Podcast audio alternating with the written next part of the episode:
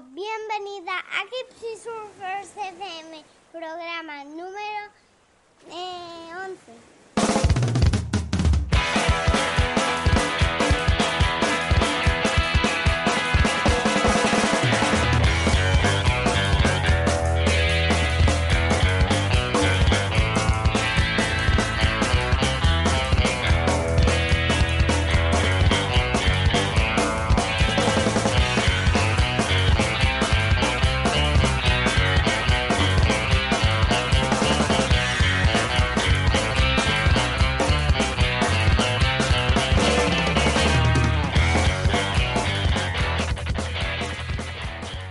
Hola, soy Nacho Pastor, conductor junto con Pepe Sepulcre y José Luis Case de este podcast semanal donde hablamos de lo que más nos gusta, del surf, windsurf, paddle surf, vela, kitesurf, en definitiva, todos los deportes que tengan que ver con olas, con o sin viento y por supuesto sin motor. Bueno, después de los primeros 10 programas llegó el momento de hablar del kitesurf por fin, y lo vamos a hacer de una manera muy especial, viajando a Marruecos de la mano de un maestro de escuela de Alma Waterman. La visita de nuestro invitado es fruto de una nueva aventura que iniciamos con él, la de conocer gypsy surfers del todo el mundo con los que tenemos el primer contacto a través de esta entrevista, ya que son amigos vuestros que nos habéis pedido entrevistar. ¿Conoces a alguien a quien tendríamos que entrevistar sí o sí? Anímate y preséntanoslo.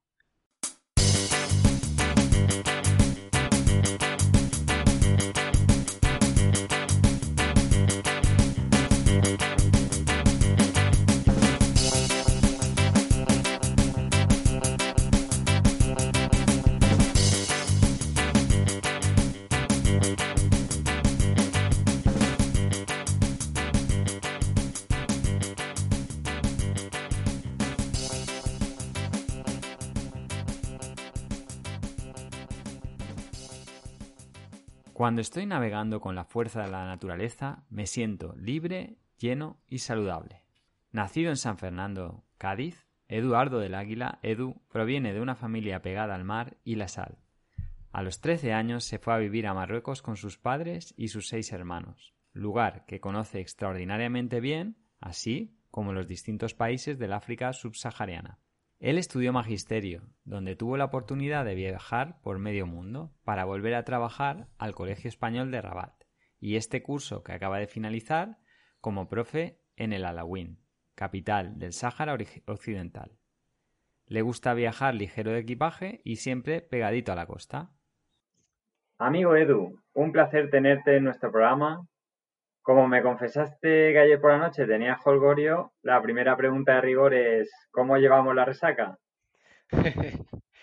Muy buenas, Nacho, ¿qué tal? Muy buenas. Pues, hombre, al final ayer fue algo tranquilito, fue algo tranquilito, era en casa de, unos amigos. Fui con la bici, con mi perro y estuvimos allí muy agradable, una buena velada y, nada, entonces resaca más bien poca, apenas un por medio, así que bien, tranquilito. Dispuesto a empezar la entrevista muy bien, muy bien. Oye, eh, nada, te tenemos aquí, gracias, eh, gracias de nuevo a, Oscar, que, es un liante y, no, no, ha querido venir, pero te ha liado a ti, Edu. ¿Cómo ha sido eso? Sí, eh, un tímido liante. Porque luego él ahí detrás, ¿verdad? Intentando hacerle la entrevista. Pero bueno, Oscar, Oscar es un tío fantástico. Fantástico. lo conocéis vosotros del tema del windsurf. Yo lo conozco en su faceta de, de maestro, ¿no? Y, bueno, me escribió, me dijo, Eduardo, tío, que están haciendo un programa y tal y quieren la, eso, el testimonio. Se me quieren liar. Me quieren liar y, pero sí, al final, al final me, eso me avisó y bueno, yo dispuesto, encantado de, hacer la entrevista. Y te digo que Oscar es una persona fantástica y un profesor estupendo. Muy bien, sí, lo, lo sabemos, lo sabemos, un tío estupendo, sí señor. Bueno, hoy, hoy vamos a aprovechar que, bueno, que eres una persona muy polifacética y, traes pues la posibilidad de contarle a la audiencia dos cosas súper interesantes. Por un lado, la primera vez que hablamos del Kaisur, después de 10 programas que ya nos vale. y, por otro lado, un, un país apasionante que conoces bastante como es Marruecos. Entonces, para abrir juego, eh, si quieres empezamos por esto último. Em, te, lanzo, te lanzo una pregunta. ¿cuál es un poco eh, el, papel de un maestro en estos tiempos que corren? Bueno, pues eh, es una pregunta muy importante, muy importante, porque efectivamente, ¿no? Los maestros son la, base de, la sociedad. O sea, cualquier arquitecto, cualquier ingeniero, cualquier, cualquier persona de cualquier, cualquiera que sea la profesión, pasa por un maestro y se acordará de su maestro en función de lo que le haya, lo que le haya transmitido este maestro. Entonces, claro, nosotros tenemos ese papel de servir de la base de todas las personas, ¿no? de la infancia de las personas. Y luego, en los tiempos que corren, pues tenemos que coger un poquito, y nunca mejor dicho, ¿no? el timón de, del cambio y, tratar de navegar un poquito a todos nuestros alumnos eh, hacia pues hacia valores que hacia valores, ¿no? Porque siempre nos centramos en lo académico, en lo académico, pero hoy en día creo que es muy importante más que nunca los valores, ¿no? El bienestar de, los alumnos, eh, a que aprendan los niños a usar el tiempo, que últimamente ya se está perdiendo, ¿no? El, ese, eh, el saber usar, ¿no? El tiempo, los entretenimientos que se tienen y tal. Y luego, sobre todo, eh, los tiempos que corren, hace falta un, que los maestros nos centremos mucho en un conocimiento, eh, transmitir un conocimiento sobre la naturaleza, ¿no? que al final es de donde venimos y cada vez estamos más apartados de eso. Así que, bueno, en los tiempos que corren, pues tenemos eso, ese tipo de, de retos y de, y claro, retos muy importantes. Además, bueno, tú tienes una característica que es que eres maestro en, Marruecos. Bueno, ¿cómo, es esta cómo es esta experiencia? Y, y también en el Sáhara Occidental. Me imagino que cada una tendrá sus, peculiaridades, ¿no? Claro, claro, claro. Eh, sí, son, sí, Marruecos y el Sáhara Occidental eh, son, claro, son dos territorios y cada uno realmente tiene su cultura y, es muy interesante ver además las diferencias. Entonces, el, eh, ¿Qué tiene de especial ser maestro? ¿Qué tiene de diferente ser maestro en Marruecos? Pues sobre todo el venir de, una cultura y, ser maestro en, otra. Entonces, eso crea en cierto modo un conflicto, claro, porque antes de tú enseñar cualquier cosa tienes que conocer a tu alumnado, tienes que conocer de dónde vienen, cuáles son sus tradiciones, sus maneras de pensar, que son diferentes en cada país, ¿verdad? Y entonces, antes de querer enseñar cualquier cosa, hay que conocer a, la otra cultura.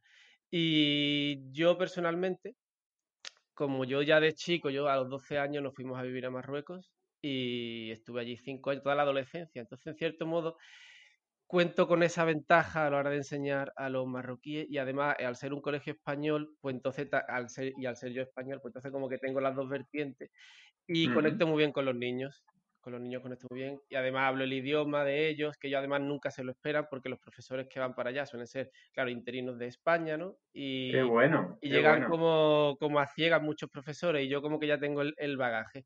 Y, y no por nada, sino porque esto es muy importante y lo veo que muchos profesores tienen esa dificultad. Y luego ya en qué, cómo se enseña a los niños de Marruecos, pues sobre todo es enseñar eh, lo que lo que nos une más que lo que nos separa entre España y Marruecos, ¿no? Porque claro, eh, al fin y al cabo, sobre todo, ¿no? El norte de Marruecos y el sur de España es todo el Mediterráneo, una civilización que siempre ha estado junta y al final, en el fondo, más allá de las formas y tal, en el fondo somos muy, muy, muy parecidos en esa cultura. Muy parecidos. Así que sí, es interesante, sí. Sí, la, verdad es que, eh, bueno, mucha gente que está en este mundillo, ¿no? Del, eh, de los deportes de agua, ha viajado a Marruecos. No es mi caso, entonces, eh, ¿cómo podemos conocer un poquito más eh, cómo, cómo, es este territorio? ¿no? ¿Qué, qué, cuestiones, qué idiosincrasia, ¿no? Es, característica, no sé, qué, por tu experiencia, ¿qué nos puedes contar? Bueno, pues eh, sí, eh, bueno, antes que nada, sobre el Sahara, que también estuve de profe en el Sahara Occidental, ¿no? Que ya me lo preguntaste antes, ¿no? Al final no te he respondido. Eh, la diferencia con Marruecos es que en el Sahara, pues, ahí, al ser una población más, más humilde, mucho más humilde que la que yo tenía en, en el colegio de Rabat, que es la capital de Marruecos, pues ahí uno puede ser más útil, ¿no? Puede ser eh, y además eres más valorado, entonces te quieren mucho y son muy hospitalarios contigo y eso hace que haya una relación de, reciprocidad muy grande porque entonces tú ya sí que te entregas al máximo hacia estas personas.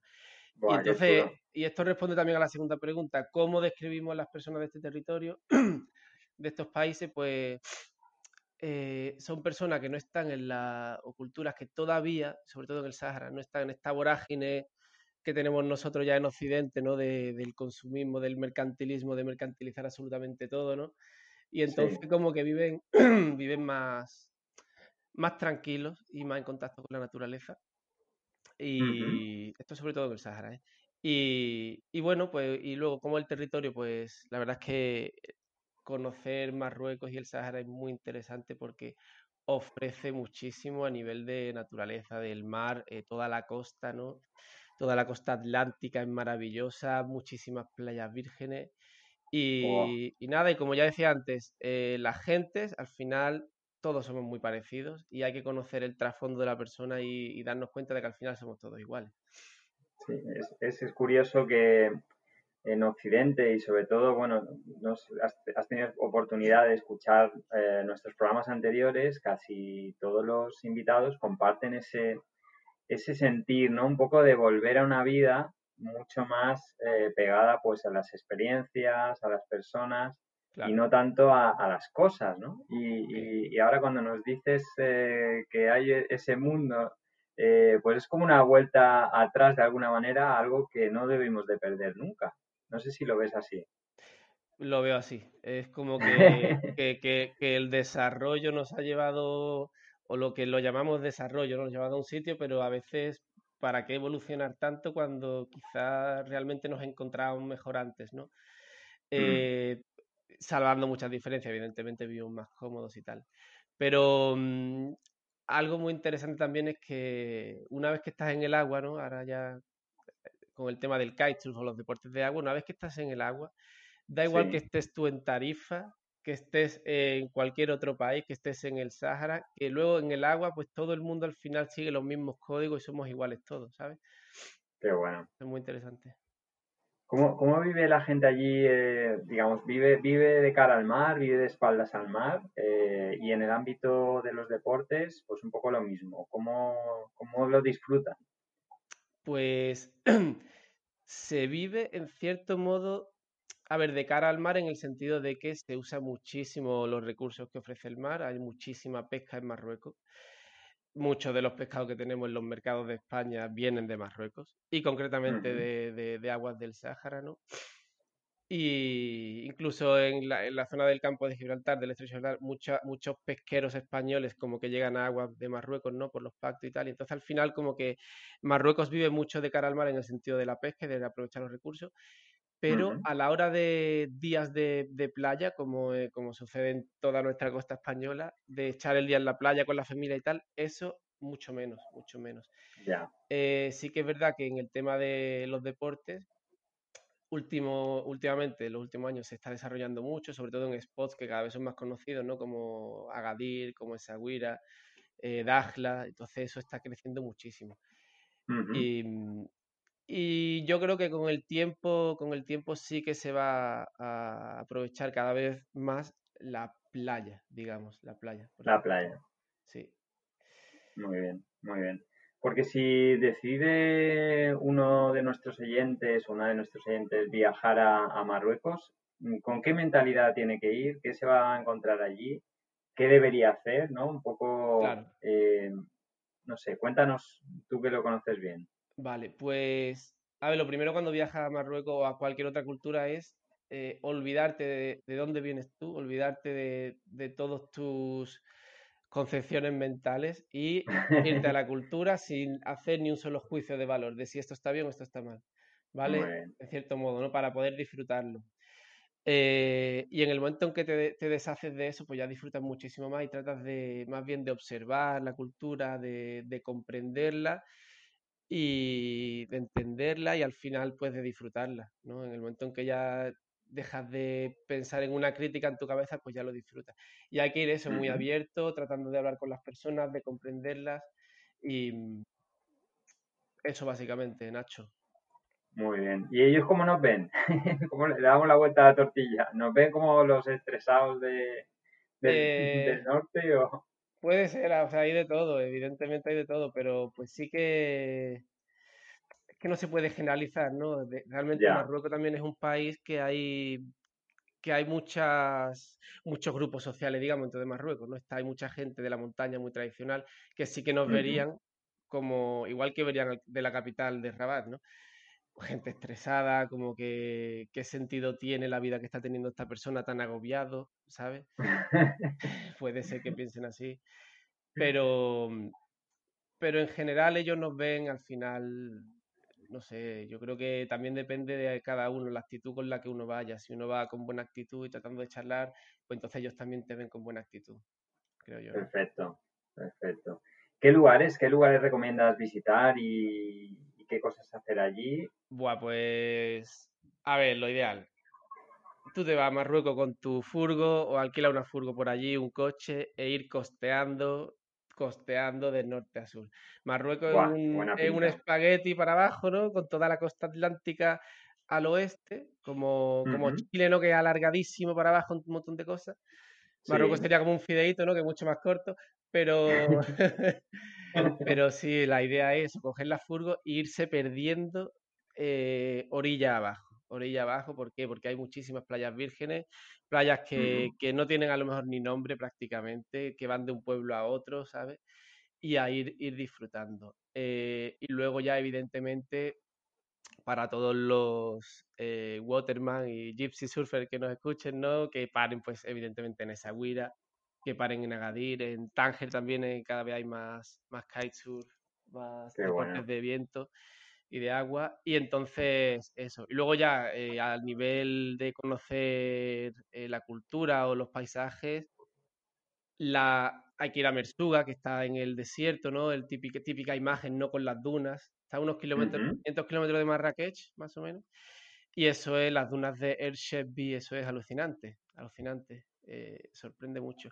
Y luego, pues, claro, conocer ya pues las ciudades y meterse en las medinas, en los zocos y conocer a las personas, como decía antes. Muy bueno, muy bueno. Mm. Eh, a nivel de seguridad, bueno, creo que habéis tenido un tiempo en el que ah, os habéis tenido que quedar allí, ¿no? No podéis volver. Ah, ¿Cómo está ahora la situación? La No situación si sanitaria ahora, ¿no? Pues, Sí.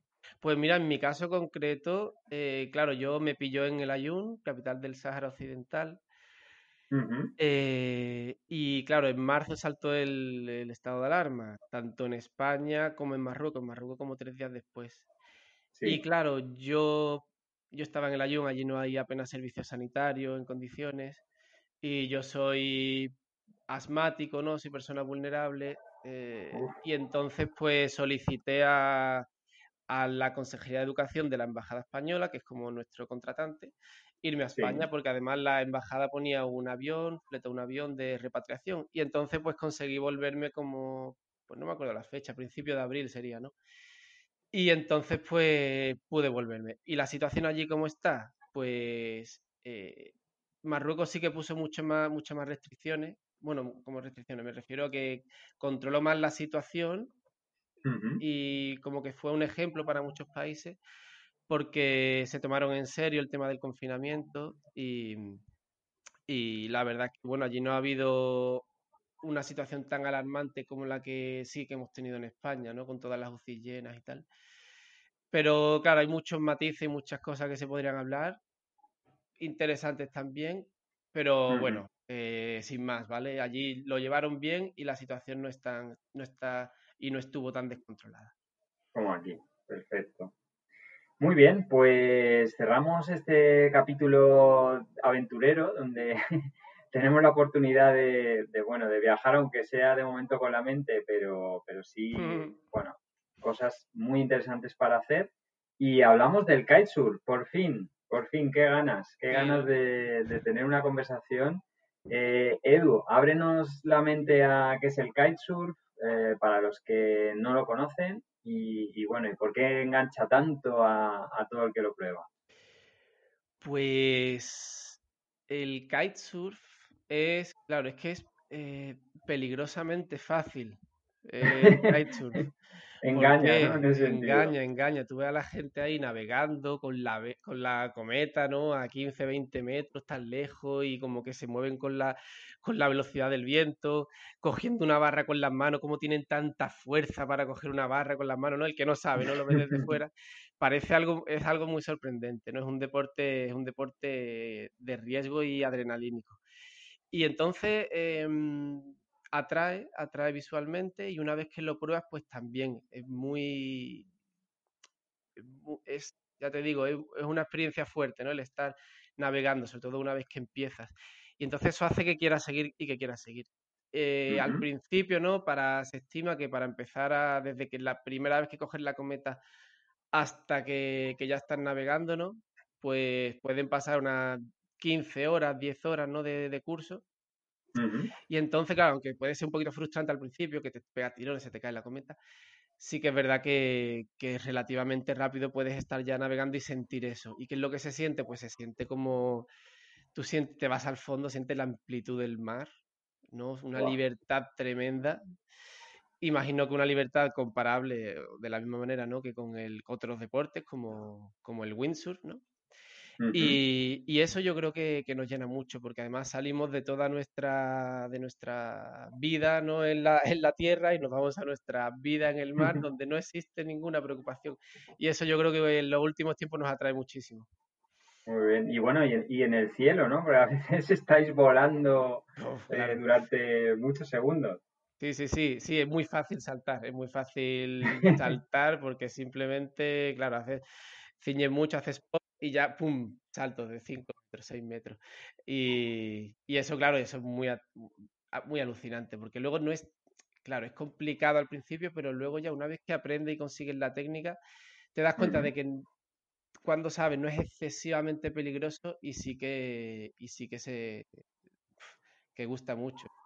Yo, yo, recuerdo respecto al tema que comentas del peligro, que por ejemplo Oscar me decía, Uf, yo soy un poco reticente porque fíjate si con el windsurf, eh, que lo tengo aquí adelante, ¿no? ¿no? Controlo el viento, pero claro, tener la cometa a 15, 20 metros, si mm. hay un soplo de viento inesperado, eh, ¿cómo, es esto? Es decir, ¿es, tan peligroso como parece? Eh, sí, a ver, las rachas de viento, pues si tú estás navegando con, con 15 nudos y aparece una racha de 20, pues sí que te pega un tirón, te pega un tirón fuerte en las manos, ¿no? En la barra, pum.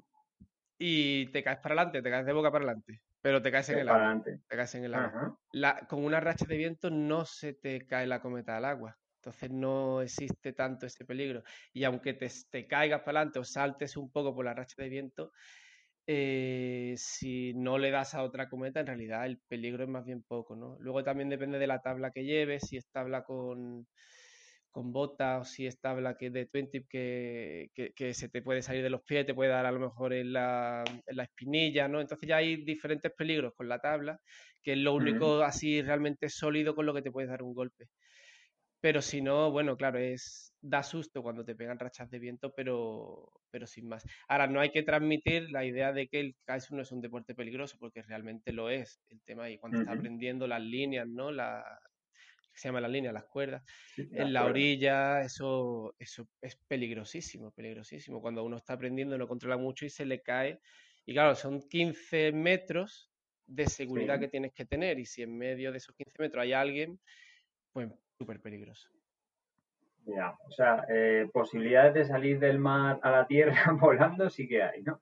Eh, bueno, claro, Sí, hay que tener cuidado, ¿no? Luego navegar siempre con viento de viento que va hacia que va hacia la tierra. A costa. Viento de onshore, claro, porque si no, eh, por aquí por toda la zona de, Tarifa, del campo, bueno, del campo Gibraltar, no, de, de Tarifa para dirección Cádiz, con él, ahí siempre hay que, navegar con el poniente que te arrastra siempre a la tierra. Entonces, si se te cae la cometa, si se cae el viento, que de repente pasa muchísimo, ¿no? Al windsurf no le pasa eso, pero con el kitesurf, si se cae el viento, de repente ves todas las cometas que se han caído al agua. Que se cae de repente el viento. Entonces, claro, si, estás navegando con levante, que se te va el, eh, la cometa hacia adentro, pues es peligrosísimo, ¿no? Entonces ahí, cuando hay levante, hay playas en las que, bueno, solamente se navega en, en Valdevaqueros porque hay una línea de tierra que, digamos que te llevaría hacia allá. y el, el peligro, Edu, en, en la navegación, porque a veces, eh, bueno, sois tantos en el agua que no sé cómo os aclaráis para que no haya cruce de, líneas o... Claro. ¿Hay algún código que hay que respetar y seguir? Eh, claro, eh, desde fuera, desde fuera se ve muchísimas cometas, es lo que dice todo el mundo, tío, ¿cómo no se lían las cometas? Si están ahí que parece que no caben y encima están largas las líneas, ¿no? Eh, pero una vez que estás dentro, claro, la distancia es mucho mayor de lo que parece desde fuera. Y siempre, pues, la lógica es, eh, si tú estás navegando y, aparece otro que está yendo en la dirección contraria, pues no vamos a tratar de, seguir ganando Barlovento, ¿no? Vamos a ceder y que cada uno pase por su sitio, sin tratar de, de forzar ambos casos. ¿Me explico? Claro. Ok, ok. Eh, con lo cual, con esa, esa manera de navegar, ¿no? Entiendo que sí que hay que tener cierto conocimiento para meterse en un sitio donde hay mucho, muchas cometas, ¿no? Ya en el agua, ya tienes un cierto nivel. Sí, Tú decías que 15 horas, 15 horas ya te, hacen meterte el otro con cierto respeto o no. Sí, el otro día estaba yo hablando con un amigo que ya en su tercera clase cada clase era como de, dos horas y media, tres horas, que ya él consiguió como ir 100 metros, caerse, digamos, poner el culo en el agua y volver. Entonces, unas 10, 15 horas lo que te hace falta para realmente empezar a navegar. Claro, también depende de lo seguido que lo hagas. Son tres días seguidos, eh, pues entonces eh, es más fácil, se te olvida menos en el proceso pero si es un día esta semana, otro día la semana que viene, pues te tardan más. Pero que el caso es que sí, que son unas 10-15 horas para empezar a ir al agua eh, y, claro, siempre teniendo cuidado.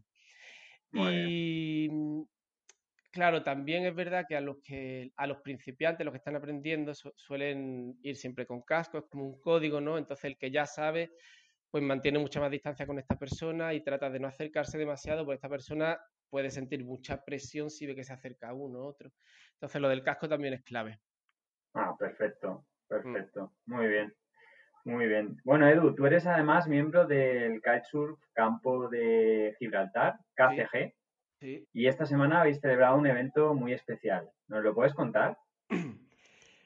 Pues ayer, ayer fue, a ver, nosotros somos, yo soy una, una persona de, de, una familia grande, somos una familia grande, una persona muy familiar. Y entonces somos cuatro hermanos, aunque quizá éramos, ¿no? Porque eh, nuestro hermano pequeño, y bueno, los cuatro muy picados con los deportes de agua, con el kitesurf, paddle, sur, sur, de todo. Y el pequeño Jaime murió con, con 16 años, hace ya dos años, ¿no? Y entonces, pues, él era miembro también de KCG y, y bueno, un miembro querido, porque además al ser pequeño y al dársele también, ¿no? Que ya estaba empezando a competir y además era muy buena persona, pues claro, fue muy querido y todos los años, ya este es el segundo downwind que se hace en memoria de, pues, de Jaime. ¿Y qué es un downwind? Pues downwind es como un, un recorrido que se hace downwind a favor del viento de un punto A a un punto B ¿no? Eh, en este caso fueron unos, en líneas rectas son unos, yo creo que serán 15 kilómetros, pero claro, como vas eh, haciendo bordos, digamos, pues, al final son como 30 kilómetros.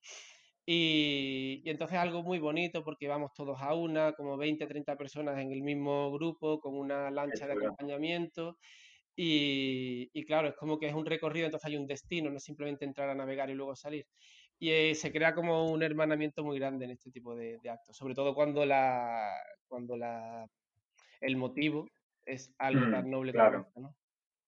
Qué chulo, qué chulo, Edu. Eh, ¿Invitáis a que cualquiera pueda participar o es, es algo Claro, eso lo organiza el, el, presidente de KCG de, de esta, de, este club de Kaisos, ¿no? Eh, o, o asociación, y que se llama Fonsi, que es un máquina un máquina tanto a nivel organizativo como a nivel de deporte de agua y sobre todo a nivel de persona, ¿vale? Y, entonces lo organiza, lo organiza todo atado y bien atado y puede entrar el... Hay, bueno, hay plazas, claro, al haber una lancha, eh, lancha de acompañamiento creo que el máximo eran pues no sé si 30 personas, ¿vale? Entonces, claro, ya si son más de 30, pues habría falta otra lancha de acompañamiento. Entonces, bueno, sería como un aforo, ¿no? Y si de repente se apunta a 60, pues dos lanchas de acompañamiento. Creo que va así, ¿vale? Entonces, eso, pero sí, que es muy abierto, es, cualquiera puede hacerlo. Fenomenal. Muy bien, pues bueno, por fin, por fin sabemos lo que es el kitesurf y, y, ya al menos eh, sabe la gente dónde, a qué, tiene que atenerse. 15 horitas mínimo de curso en, bueno, en la escuela que, que tengan más cercana, pero sin duda pasar por ahí porque es un, bueno, es algo que les va a llevar a, aprender con seguridad, ¿no? Y seguro que, es la mejor manera. Y nada, vamos con, el cuestionario que hacemos a todos nuestros entrevistados y Edu, tú no podías ser menos. Así que prepárate que, vamos allá. Muy bien. Bueno, eh, ¿cuándo y cómo aprendiste a hacer kitesurf? Pues sobre todo ya tuve algunos pinitos con el Kaisur en Tarifa y tal, pero sobre todo fue con, 16, 17 años que me fui a, nos fuimos a Dajla, la familia, ¿no? Ya comenté ¿no? el tema de los hermanos, pues nos fuimos toda la familia con la furgo a Dajla, que Dajla está casi frontera con Mauritania, en el Sahara Occidental, y eso es un spot alucinante. Todo el que, el que le guste un poquito el mar, rápidamente se habla de ese spot, porque es, claro, es una laguna una laguna en medio del desierto, todo alrededor son dunas de, arena. Y entonces el viento viene, bueno, dunas bajitas, entonces el viento viene muy limpio, muy limpio, sin rachas ni nada, constante. Y ahí aprendí muchísimo y es el sitio ideal para aprender. ¿Por qué? Porque además el agua está plato, el agua está, no hay ni olitas ni nada, ¿no? Solamente lo, ah, por el tema del viento un poquito, pero el agua muy plato y entonces son condiciones perfectas, como si fuera un lago. Bueno, es una laguna, ¿no? ahí aprendí y aprendí, claro, con esas condiciones aprender rápido. Aprendí rápido, ahí me piqué mucho. Ahí me. Qué bueno, qué bueno. Bueno, ¿cuál es, bueno, y luego ya seguí, seguí aprendiendo mucho, ¿no? Ya en Tarifa y tal, ya por mi zona seguí. Bueno, ahora, ahora ya eres un pro, ¿no? Bueno, no tanto todavía, pero no tanto porque, claro, está viajando por ahí, no siempre puedo llevarme los equipos. Y no, la verdad es que mi hermano me dan mil vueltas, pero, pero lo disfruto muchísimo, lo disfruto muchísimo. Qué bueno. Bueno, ¿cuál es tu equipo actual? Y así de paso, cuéntanos qué es lo que necesita un kitesurfer, ¿no? Para poder practicar. Claro, pues lo que necesita, bueno, mi equipo es eh, en función de los de los metros de las cometas, ¿no? Evidentemente. Y mm, nosotros tenemos, claro, nosotros usamos el material en conjunto, ¿no? Pues siempre somos tres y vamos navegando siempre en función del viento y compartimos el material. Entonces tenemos cometas de casi todos los tamaños, de 5, 7, 9, 11, 13. Y entonces, claro, si el viento pues está más, bajo, pues cojo una cometa mayor, está más alto, cojo una cometa menor. Y yo sobre todo navego con, tabla Twin Tip, que, que, es una tabla, claro, que por los dos extremos son iguales, no es como la de Surf Kite o otro tipo de tablas, o foil. Vale. Mm, y, ahí voy. Son como rectangulares, ¿no? claro, son las tablas rectangulares, las que se ven generalmente de la gente haciendo kitesurf. ¿Qué pasa? Que si a lo mejor hay muy poco viento, estas tablas tienen menos estabilidad y menos flotabilidad. Entonces, si quieren navegar, si quieren navegar con poco viento, pues a lo mejor una tabla eh, de surf es más conveniente porque, claro, pues flotan más, básicamente. Y una de foil ya, pues sí que, sí que va. De hecho, cuando estamos ahí en la playa y se cae el viento, como dije antes, ¿no? Todas las cometas al agua y la única que quedan de pie son las cometas de, la, de los riders que van con, con, foil. el foil. Con el foil. Y además un bastileo, ¿eh? que van como volando ahí. Está guapísimo. Muy bien. Bueno, ¿cuáles son, ¿cuáles son las condiciones que más te gustan?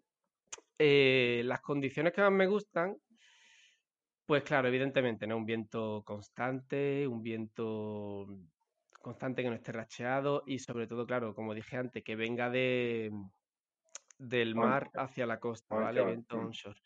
Y porque eso te da mucha seguridad. Y luego las condiciones perfectas, como dije antes, estar en Dajla, en esa laguna, pero si no en por Tarifa, por ahí, por todos pues los lances, bueno, todos los spots que hay en esta zona, todos son muy buenos cuando hay cuando está el viento de poniente y, eso 20, 25 nudos, 20 nudos para navegar con cometa de 9, ¿no? Eso es lo ideal. Porque, claro, las cometas más chiquititas, como que se mueven demasiado, son menos manejables, en cambio la de 9, 11, pues como más, más estable y van más a gusto. Muy bien. Y de esos spots eh, que has comentado, ¿cuál, es tu preferido? Eh, pues Dajla, la verdad. nunca es no es, no es otro mejor. Pero sí que es verdad que el cariño que se le tiene a toda esta zona de, de aquí del campo de Gibraltar, pues también, ¿no? Entonces, bueno, también depende de, sí, de las circunstancias también de cada momento, en fin. Pero sí, Dajla es un spot de categoría. Bueno, ¿te las has visto canutas alguna vez en el mar? Cuéntanos qué te pasó. Pues, hombre, al principio era frustrante. Sí, experiencia así, una experiencia así concreta, no, pero sí que es verdad que al principio se te caía la tabla. Y es que, claro, no consigues ceñir, volver hacia atrás, ¿no? Para conseguir la tabla. Entonces al final estás 15 minutos tratando de conseguir la tabla. Un poco rollo, eso sí que es un rollo. O, o, a lo mejor. Paciencia, ¿no? Paciencia. paciencia, paciencia, y ahí relax, te relaja y nada, y tarde o temprano llegarás a la tabla, sin problema. Y tratas de disfrutar de que está en el agüita fresquito, ¿sabes? ya está con el neopreno. Y, eh, y luego, a ver, es peligroso, a lo mejor eso es lo que dije antes, ¿no? Si, si te pasas, te cae la tabla, cambia un poquito el viento, se pone más más en dirección hacia afuera, ¿no? Hacia el mar, y entonces tal, pero no he tenido ningún susto así excesivamente eh, grave y espero no tenerlo. Y si no, la, el consejo siempre es que, que, se mantenga la calma, que siempre hay alguien que te ha visto, porque no te puedes navegar en una playa donde no hay nadie navegando, siempre hay alguien que te ha visto y nada, cuestión de tiempo que, que, que se solucione. Y hacer siempre todo lo posible también, claro. Bueno, vamos a entrar un poco a la faceta musical de Edu. Entonces, eh, sabes que tenemos un DJ que monta una playlist para cada uno de nuestros invitados. ¿Qué canciones debería contener esa playlist? ¿Estilo? ¿Álbumes? No sé, cuéntanos. ¿Qué te gusta? Eh, pues sí, yo, hombre, voy a dar una canción. Una canción que el otro día descubrí y además descubrí yendo a navegar y me quedé flipando, ¿vale? Eh, es una canción que se llama Cuatro Vientos de Denir y es una versión, hay diferentes versiones, hay una, eh, una, versión, está ahí en Spotify, de cuatro minutos y medio. Y es muy bonita porque habla de eso, cuatro vientos, y habla del viento, de la, del viento, dice viento que viene del mar, viento traernos la libertad, viento que viene de la montaña, traernos la claridad. Entonces está muy relacionado con el mundo del, del viento, ¿no? Del surf y tal. Y además es muy introspectiva, en cierto modo, te, te, te relaja para ir a empezar a hacer kaiser. Así que esa. Y luego ya os pasaré más canciones porque sí que es verdad que yo siempre estoy escuchando música. Tengo una lista, bueno, tengo muchas listas en Spotify de hace mil años y voy modificándolas. Soy amante de la música y os pasaré cositas para, para esta sesión de Waikiki Session, ¿o no? Qué chulo, qué chulo. Muy bien. Pues eh, esperándola con ansia quedamos. Muy bien. Muy bien. Bueno, eh, ¿qué es lo que menos te gusta de, del kitesurf? Pues lo que menos me gusta del kitesurf, eh, que hay que prepararlo todo mucho. Bueno, prepararlo mucho, que claro, preparar la cometa tardas un tiempo, ¿no? Tener que estar preocupándote de los materiales, porque claro, los materiales son pues eh, la, barra con las líneas, ¿no? Eh, la cometa, la tabla, el arnés. Son muchas cosas que, no es como irte a jugar al pádel al tenis o al fútbol, ¿sabes? hay que preparar todo. Y luego también el tema de las condiciones, que a lo mejor llegas y al otro día nos pasó esto. Estaba el viento como que la previsión era que iba a subir. Entonces llegamos, iba yo con mi hermano, vamos al agua. Y venga, oye, el viento está fuerte, venga, vamos a sacar la de 7 y la de 9. Venga, vale, a ver qué tal. Eh, y ya nos hemos preocupado porque el viento en principio iba a subir y más, menos de 7 y 9, pues complicado, ¿no? Tenemos la de 5, pero bueno. Y entonces eso, llegamos a la, a la, a la, a la arena, montamos y cuando ya hemos montado empieza a bajar el viento, tío. Vamos a por el coche por la de 11. Venga, vamos a por la de 11. Y ninguno de los dos eh, subió la cometa porque el viento estaba, había bajado considerablemente. Cuando la previsión es la contraria. Llegamos, eh, montamos la de 11. Sigue cayendo el viento, tío, colega. Venga, pues a por la de 13. No puede seguir bajando si va a subir. Al final cayó el viento por completo y no pudimos navegar. Entonces, esta es una de las cosas que tú a navegar, tú dedicas la tarde a, disfrutar y al final estás montando y desmontando cometas. y eso, y eso sí que, sí que se sufre. Pero siempre tomárselo con, filosofía, ¿no? Con WhatsApp, con WhatsApp. Y además, claro, lo bueno que tiene también es que a todo el mundo le está pasando lo mismo, no es solo tú. Entonces te ríes con los demás y, que yo no vea, que ve, no se puede, picha. Ah, qué pena. Entonces, claro, se crea un hermanamiento porque además cuando no estamos todos en el agua, pues estamos todos fuera charlando, ¿no? Claro, claro, claro que sí. Bueno, esto, esto pasa en todo, pasa en el surf, en el windsurf. Sí, depende de, de, las condiciones ambientales, ¿verdad? Sí, sí, totalmente. Muy bien. Bueno, ¿tienes, ¿tienes un kitesurfer favorito? ¿A quién debería seguir la, la gente? ¿Quién te gusta? Pues a ver, sinceramente no tengo un surfer, un rider favorito, pero sí que diría como el, tipo de kitesurfero en este caso, ¿no? Que, se debería eh, propagar, ¿no? Por las playas. Y es el que el que, por ejemplo, ve al que está aprendiendo y le da consejo en lugar de, quejarse porque ha movido mal la cometa, no siguiendo las normas que dijimos antes porque no las conoce del todo o le ha costado. Entonces, este tipo de, de, de que te da seguridad y es amable y no se pica ni nada, es lo que es lo común y tiene que seguir siendo lo común y eso es lo que yo lo que yo defiendo. Ese tipo, ese sería mi surfer favorito, mi kitesurfer favorito. Muy bien, muy bien, perfecto. Bueno, nuestro anterior invitado, Adolfo, nos dejó una pregunta para ti, ¿vale? Vamos a escucharla. ¿Qué elegiría? ¿Si elegiría una vida donde hay mar o si elegiría una vida donde hay humanidad? Es decir, él estando solo con el mar o la humanidad pero sin mar. Eh, se ha puesto contra las cuerdas, ¿eh? ¿eh? Sí, un poco, pero a ver, la primera parte de la pregunta, una vida donde hay mar, una vida donde hay una humanidad, ahí sí lo tengo claro. Y es que valoro más eh, la naturaleza, el mar, a la humanidad, humanidad concebida como humanidad urbanita.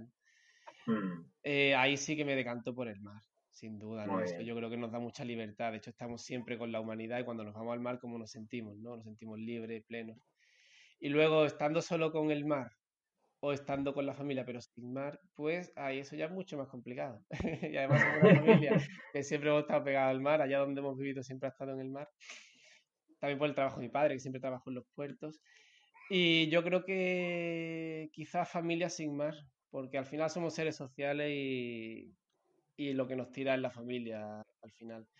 Y, y es lo que debe tirar para, yo creo que estar bien consigo mismo, ¿no? La familia con la que te has criado. Muy bien, Edu. Bueno, pregunta trascendente. ¿Qué te preocupa y qué cambiarías de este mundo en el que vivimos? Sí, seguimos. Está saliendo una entrevista muy trascendental, ¿eh? muy, con muchos valores profundos. Pero está bien, está bien, eso está muy bien. Pues voy a seguir por lo mismo, ¿vale? Me preocupa lo, lo desconectado que estamos de nuestro origen, ¿no?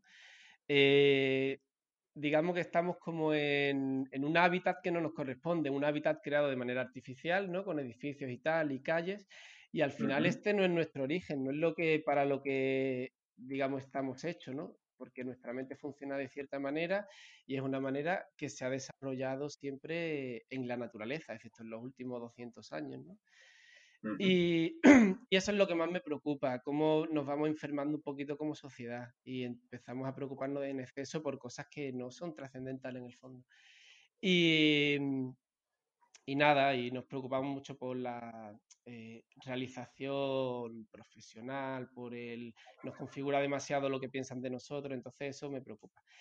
Y nada, ¿y qué cambiaría? Pues yo cambiaría eso, precisamente. Totalmente. Me imagino que, lo, que el estar en contacto con los niños, en, tus experiencias y, bueno, además en esa cultura y entornos tan, tan especiales, eh, te hace ver y vivir el tiempo de otra manera, ¿no? Sí, sí, sí, sí. Es como que ya lo relativizas todo, ¿no? Eh, em, dejas de, si le quitas importancia a muchas cosas que en realidad no la tienen, ves a los niños que son, yo creo que claro, mi manera de pensar está muy influenciada por los niños, que son niños que no, los niños no tienen en principio un estrés, ¿no? No están demasiado preocupados por cosas más allá de, del divertirse, del vivir y el ser felices, ¿no? Y entonces eso me ha, me ha influido mucho. Sí. Muy bien, qué chulo. Mm. Bueno, ¿y qué pregunta le dejas al siguiente invitado o invitada? Vale, pues la pregunta que yo le hago a el siguiente o a la siguiente invitada sería que ¿cómo notas que el mar influye en la salud de las personas? ¿Cómo nos cambia el mar tanto a nivel de salud mental como a nivel de salud física? ¿no? Si tenemos eh, alguna enfermedad de, piel o lo que sea, ¿cómo influye el mar en la salud? Buenísima, buenísima. Muy bien, pues así se la, se la haremos llegar. Edu, eh, bueno, ha sido un placer enorme tenerte. Muchísimas gracias por habernos abierto las puertas de, tu vida eh, personal y tu vida de Waterman. Y esperamos que sigas disfrutando de tus aventuras allá donde, donde siga tu camino. Pues muchísimas gracias a vosotros también. Espero que, que vuestro programa siga teniendo recorrido un buen recorrido como el que estáis haciendo hasta ahora. Así que mucha suerte y mucha muy, muy, muy, muy agradable estar aquí. Muchísimas gracias. Un abrazo fuerte. Chao. Un abrazo, chao. Recordad que nos podéis encontrar en Facebook e Instagram, así como en iBox, en Spotify y en Apple Podcast, donde tenéis disponibles todos los programas de Gypsy Surfers FM. No olvidéis darle al like, comentar y compartir el programa si os ha gustado ayudaréis a que sigamos difundiendo este podcast cada semana. También podéis escribirnos a gypsysurfersfm.gmail.com para darnos vuestra opinión o sugerencias de mejora, o incluso si queréis que eh, traigamos a alguien especial al programa. Buenas olas, buen viento y buena semana.